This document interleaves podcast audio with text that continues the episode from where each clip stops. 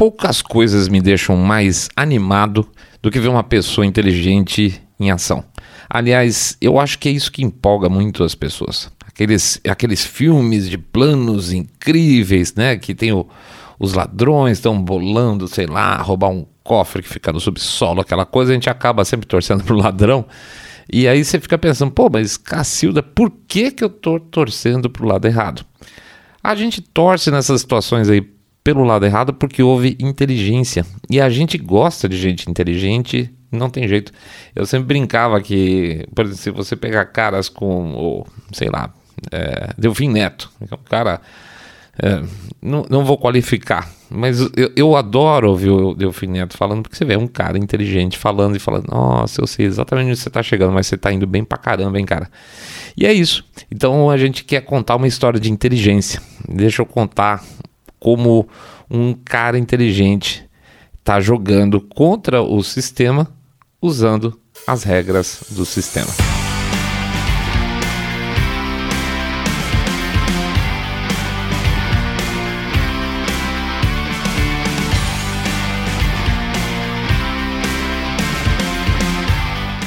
Cuidado, esse episódio tem cenas de transfobia.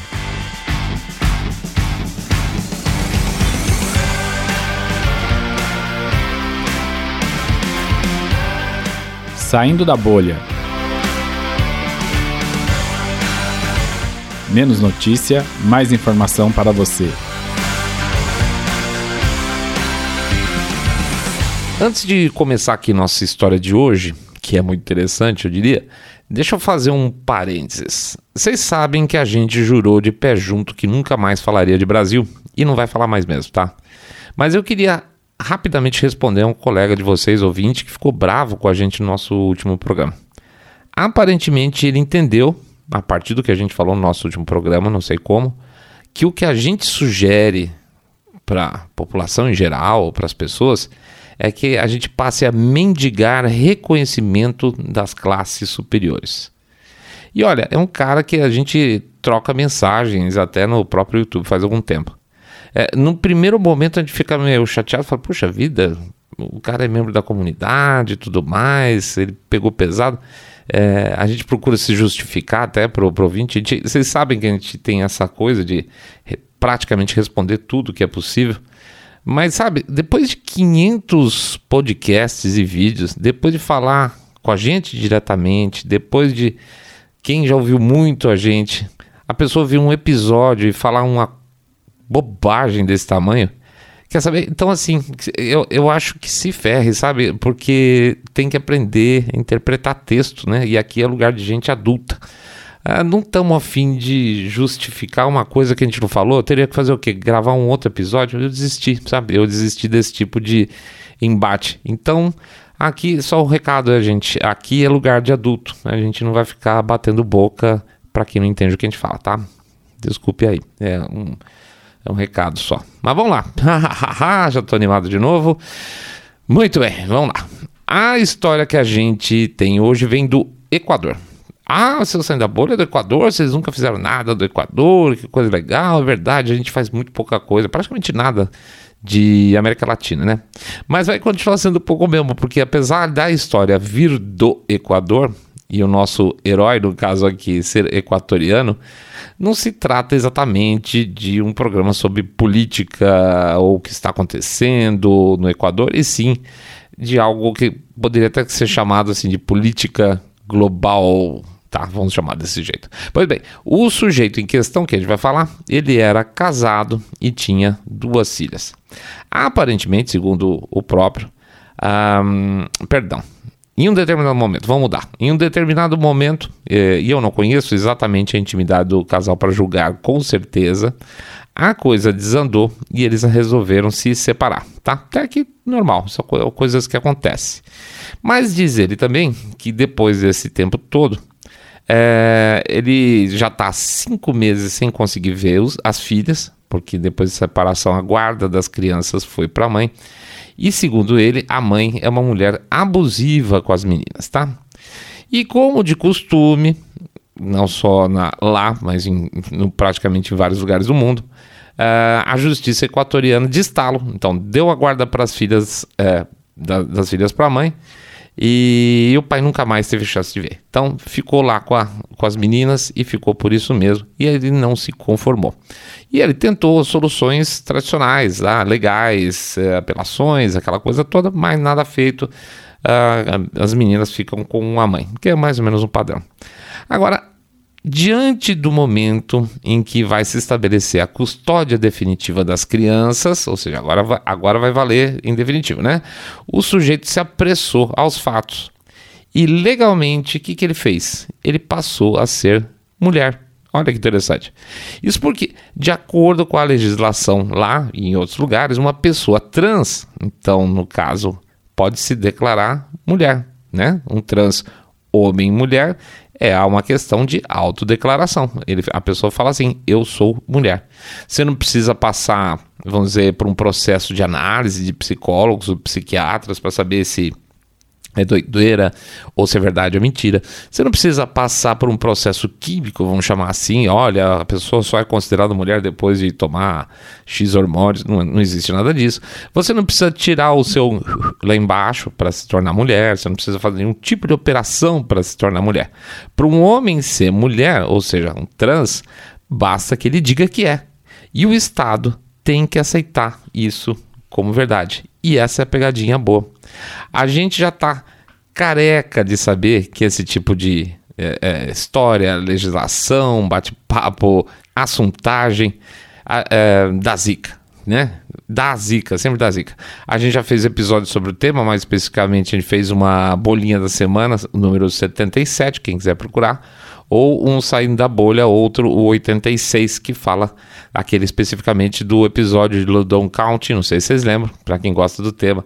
No Ludon County era o cara que se colocava lá de mulher, dizia que ele era gênero fluido, entrar no banheiro das meninas e, e fazer bobagem com a mulherada lá dentro. Pois é, dentro de uma escola, né?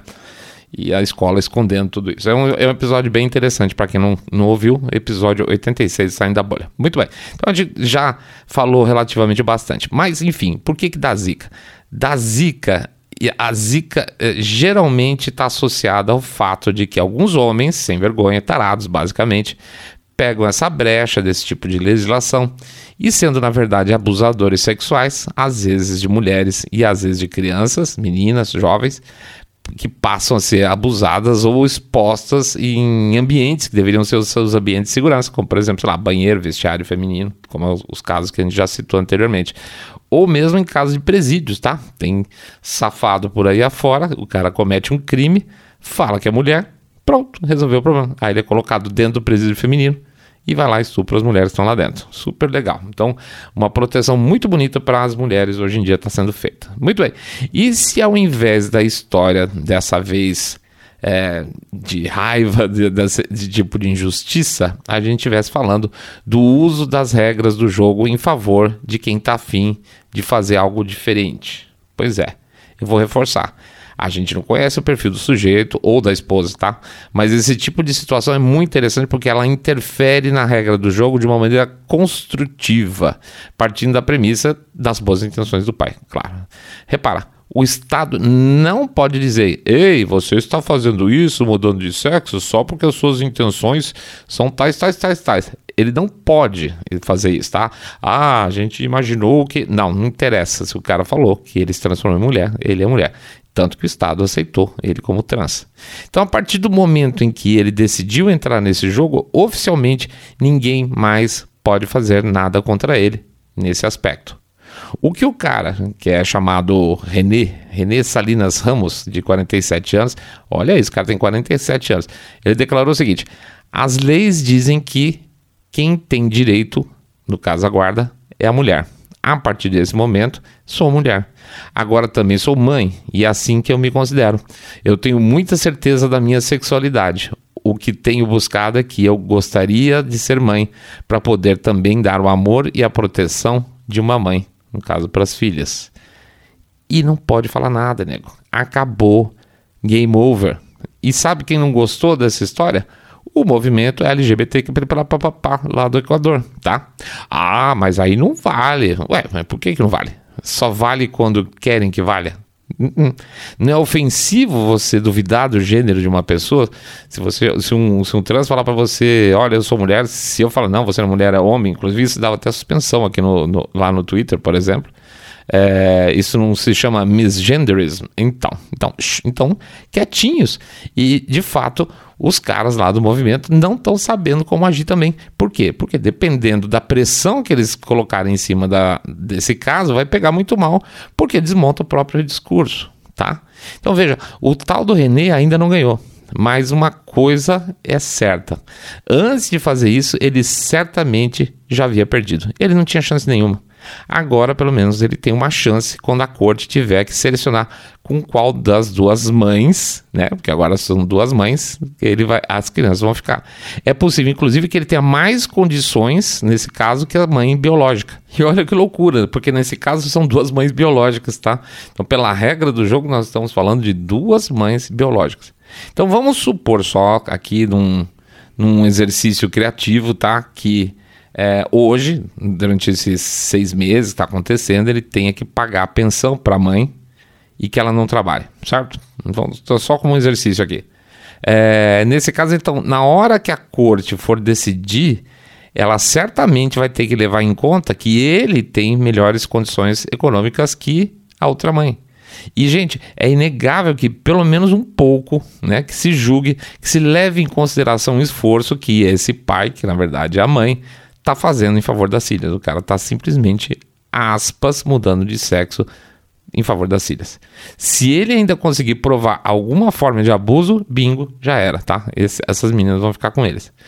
E por que, que a gente escolheu essa história hoje? Só porque o cara trollou as regras do jogo? E, também, tá? A gente gostou muito do cara dessa trollada. Mas porque a história do tal do René mostra que quanto mais enviesado mais tortas se tornarem as regras para permitir abusos, nesse caso, mais é possível que as pessoas encontrem espaço para usar essas lacunas que elas deixam, tá? Nós estamos em tempos complicados, para lá de complicados. Aliás, semana que vem é, nós vamos fazer um episódio relembrando o 6 de janeiro, tá? Só porque deu vontade. Mas essa história mostra que sempre tem por onde. Pode ser difícil, pode exigir sacrifícios pessoais, pode parecer sem pé nem cabeça, mas de verdade, e sem querer parecer ter coração mole, não, quando a coisa tem amor real envolvido, pode ser família, pode ser pelos, pelo seu país, pode ser pelo seu Deus, as coisas literalmente têm mais chances de acontecer. Tá bom? Vamos torcer então pelo René.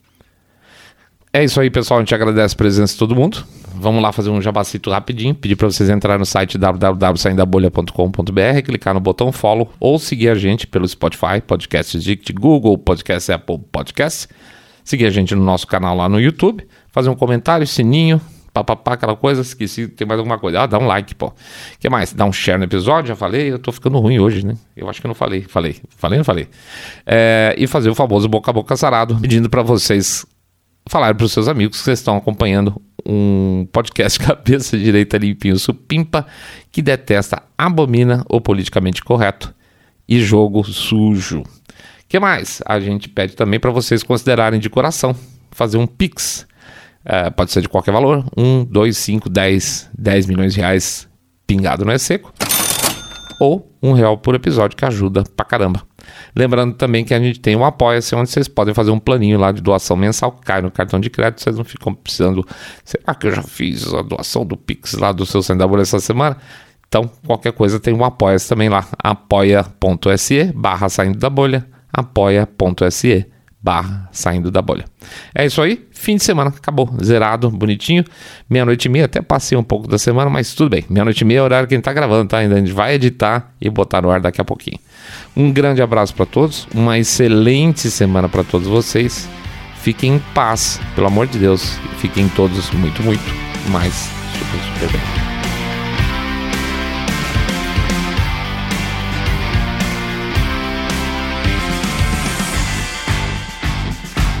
Saindo da bolha.